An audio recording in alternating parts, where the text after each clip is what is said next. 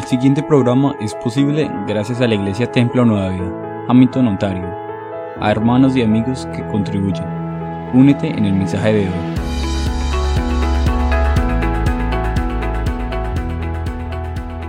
¿Qué es la Semana Santa? La Semana Santa o Semana de la Pasión es el nombre que damos a la semana cuando el Señor Jesús voluntariamente escogió los clavos y la cruz para pagar por nuestros pecados los pecados de su pueblo. Los relatos bíblicos de la Semana Santa aparecen en los capítulos de Mateo 21 al 27, Marcos 11 al 15, Lucas 19 al 23 y Juan del 12 al 19. La Semana Santa o Semana de la Pasión tiene lugar entre el Domingo de Ramos y el Domingo de Resurrección. Hoy es jueves y estaremos escuchando qué ocurrió el jueves. Pero ¿cuáles fueron los acontecimientos más importantes durante esta semana? El Domingo de Ramos se conoce también como Domingo de la Pasión, cuando el Señor Jesús va camino a su crucifixión. Los discípulos, siguiendo las instrucciones de Jesús, trajeron un asna y un pollino. Colocaron las mantas y Jesús se sentó sobre el pollino. Una gran multitud puso sus túnicas a su paso. Otros cortaron ramas de los árboles y las tendieron en el camino, mientras gritaban, Hosana al Hijo de David, bendito el que viene en el nombre del Señor, Hosana en las alturas. Mateo capítulo 21, versos del 6 al 9.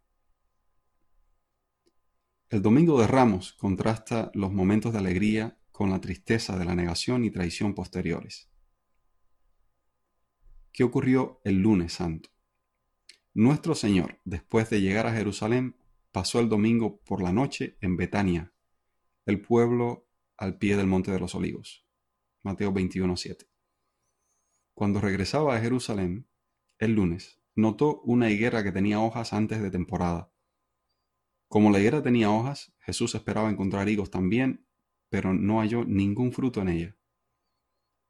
Jesús maldijo la higuera y se secó al día siguiente. Otro acontecimiento del lunes fue la limpieza del templo. Haciendo eco de las palabras de la profecía, Jesús pronunció un juicio sobre la irreverencia en la casa de oración del Señor. Isaías 56.7 y Jeremías 7.11. El templo es casa de oración. El martes santo fue el día cuando aumentaron las conspiraciones para prender a Jesús. Los líderes religiosos tenían el objetivo de deshacerse de Jesús de Nazaret a cualquier costo. Así que para lograrlo se unieron en una causa común los que antes eran enemigos de por vida, los fariseos, herodianos y los saduceos. Jesús les advirtió a las multitudes y a los discípulos acerca de la hipocresía y la incredulidad de sus líderes religiosos, y pronunció siete ayes en contra de la falsedad de la religión. Mateo 23, del 13 al 33. El miércoles santo se recuerda el día en que Judas Iscariote conspiró con el Sanedrín para traicionar a Jesucristo. El jueves santo se recuerda la última cena en la que el Señor compartió con sus discípulos antes de su arresto y crucifixión. Primero Jesús predice lo que le sucederá al día siguiente. Y segundo, Jesús le da a sus seguidores símbolos como recuerdo de su cuerpo y de su sangre ofrecida en nombre de la humanidad. Y tomó pan y dio gracias y lo partió y se les dio diciendo, Este es mi cuerpo entregado por ustedes, hagan esto en memoria de mí. Lucas 22, 19. En tercer lugar, Jesús da un principio muy importante para la vida, y es que los más grandes son siempre aquellos que sirven a los demás, no los que esperan ser servidos. Lucas 22, 26. El mismo jueves, después de la cena, Jesús fue al huerto de Getsemaní a orar. Aquí fue arrestado después de haber sido traicionado por uno de los suyos, Judas, y fue llevado ante varios juicios fraudulentos delante de los principales sacerdotes, de Poncio Pilato y de Herodes. Lucas 22, 54 hasta el capítulo 23, 25. Jesús soportó seis pruebas. Tres de las pruebas vinieron por los líderes judíos y tres por los soldados romanos. Juan capítulo 18, versos del 12 al 14, Marcos 14, del 53 al 65, Marcos 15, del 1 al 5 y Lucas 23, del 6 al 12. También Marcos 15, del 6 al 15. Durante ese tiempo Jesús sobrevivió a golpes, a azotes, a burlas dolorosas. Marcos 15, del 16 al 20. Pilato intentó ponerse de parte de los líderes religiosos, ordenando que Jesús solamente fuera golpeado, pero esto no lo satisfizo. La multitud a gritos pedía que Jesús fuese crucificado. Marcos 15, del 6 al 15. Los soldados se burlaban de Jesús mientras lo vestían con una mm, túnica púrpura y una corona de espinas. Juan 19, del 1 al 3. El Viernes Santo es el día cuando recordamos su crucifixión. Jesús fue crucificado en el monte Calvario, el Gólgota, que significa lugar de la calavera. Marcos 15, 22. Ese día el cielo se oscureció durante tres horas. Marcos 15, 33. Y Jesús exclamó diciendo, Padre, en tus manos encomiendo mi espíritu. Y murió. Lucas 23, 46. Pedro, el discípulo, luego escribió en 1 de Pedro 1, 18 y 19, Dios pagó un rescate para salvarte de la vida vacía que heredaste de tus antepasados. El rescate que pagó no fue a precio de oro o plata, sino con la preciosa sangre de Cristo, el Cordero de Dios sin pecado y sin mancha. La vida de Jesucristo es lo más precioso que Dios ha ofrecido para reconciliar a la humanidad con la divinidad. Durante el sábado de la semana de la pasión, recordamos el tiempo que Jesús pasó en la tumba. Mateo 27, 66. Entonces sellaron la tumba donde lo pusieron y ordenaron guardias para protegerla. La resurrección de Jesús termina la Semana Santa o Semana de la Pasión con la celebración victoriosa del triunfo de la vida sobre la muerte. Ahora les invito a reflexionar acerca de la vida de nuestro Señor Jesucristo a la luz de los acontecimientos que pasaron en la última semana antes de su muerte. Muchas personas son bien comportadas cuando todo les va bien, cuando lo que reciben son elogios, pero se turban mucho y reaccionan ásperamente cuando les visita el fracaso o el sufrimiento. No logran superar las dificultades ni aprenden de las dificultades que les sobrevienen en la vida. Jesús no se molestaba cuando sus discípulos no se comportaban a la altura de sus expectativas, sino que usaba cada error de ellos no para acusarlos ni despreciarlos, sino para invitarlos a pensar y evaluar sus propias vidas.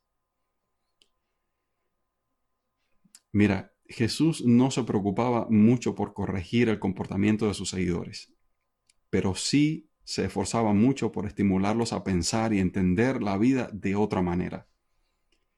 Jesús, como vemos, era amigo de la paciencia. Él sabía cómo crear un ambiente agradable y tranquilo, aun cuando a su alrededor hubiera caos y desesperanza. Jesús era un hombre muy seguro. Cuando todo a su alrededor se levantaba en su contra, él no se desanimaba. Nada parecía abatirlo. Pretendemos dirigir el mundo, pero tenemos gran dificultad dirigiendo nuestros propios pensamientos en los momentos críticos de nuestras vidas. Muchas veces nuestros comportamientos son inapropiados, hasta a veces son ilógicos, cuando nos sentimos frustrados. El Señor Jesús sabía lo difícil que es ser dueño de uno mismo en momentos de estrés. Él sabía lo fácil que nos resulta equivocarnos. A veces sentimos que tenemos que castigarnos. Y no solo nos castigamos a nosotros mismos, sino que castigamos también a los demás.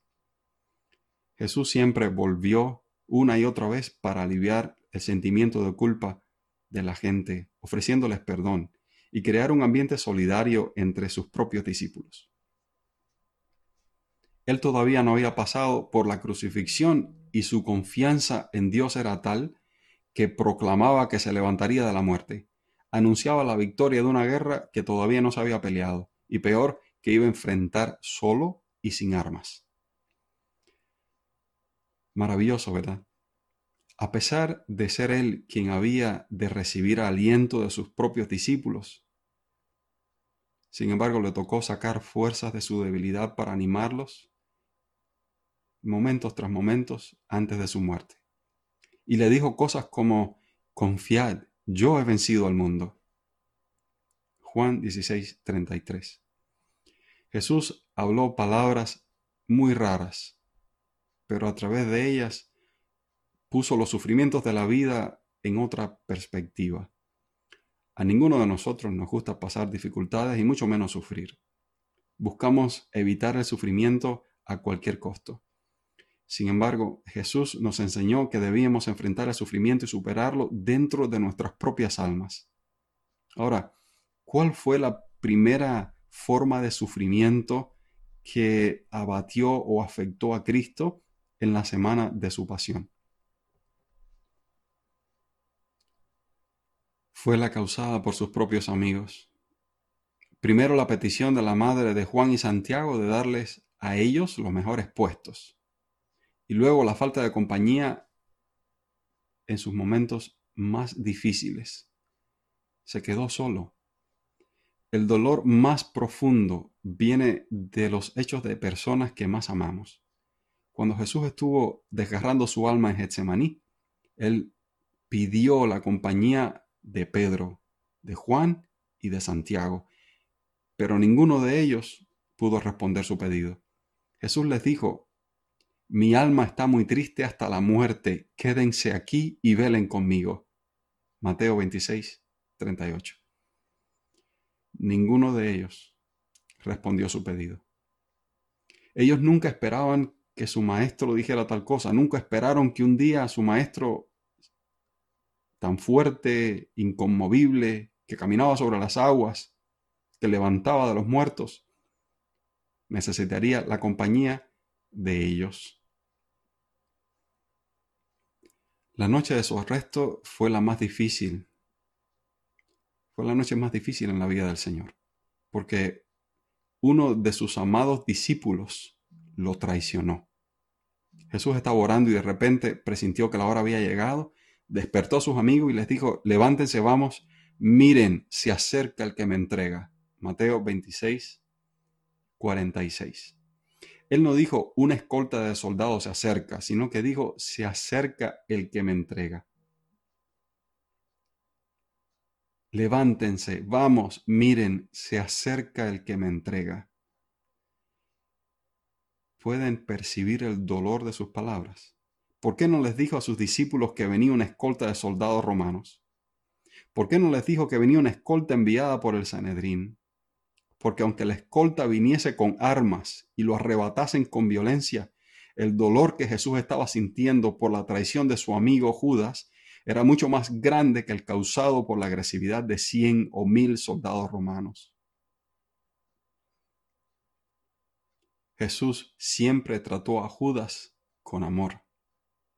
Nunca lo expuso públicamente, nunca lo criticó, nunca lo despreció, nunca lo humilló nunca hizo esto delante de ninguno de sus otros discípulos, aunque supiera las intenciones de Judas. Nunca lo hizo. ¿Quién de nosotros consigue vivir o convivir con un traidor a su lado? Cristo lo hizo. Usted y yo también podemos. Aunque él sabía que Judas era un traidor, de todas maneras lo trató con dignidad siempre y nunca lo excluyó. Amo al Señor su comportamiento es encomiable. Ni Cristo mismo impidió la traición de Judas. Cuando llegó el momento, Solamente le invitó a reconsiderar sus actos diciéndole, amigo, con un beso traicionas al Hijo del Hombre. ¿Qué vida se oculta detrás de este humilde maestro de Galilea? Yo anhelo esto. ¿Qué vida, qué vida mantenía y sostenía al Señor para que se comportara así? ¿Qué vida ocultaba dentro para soportar lo insoportable?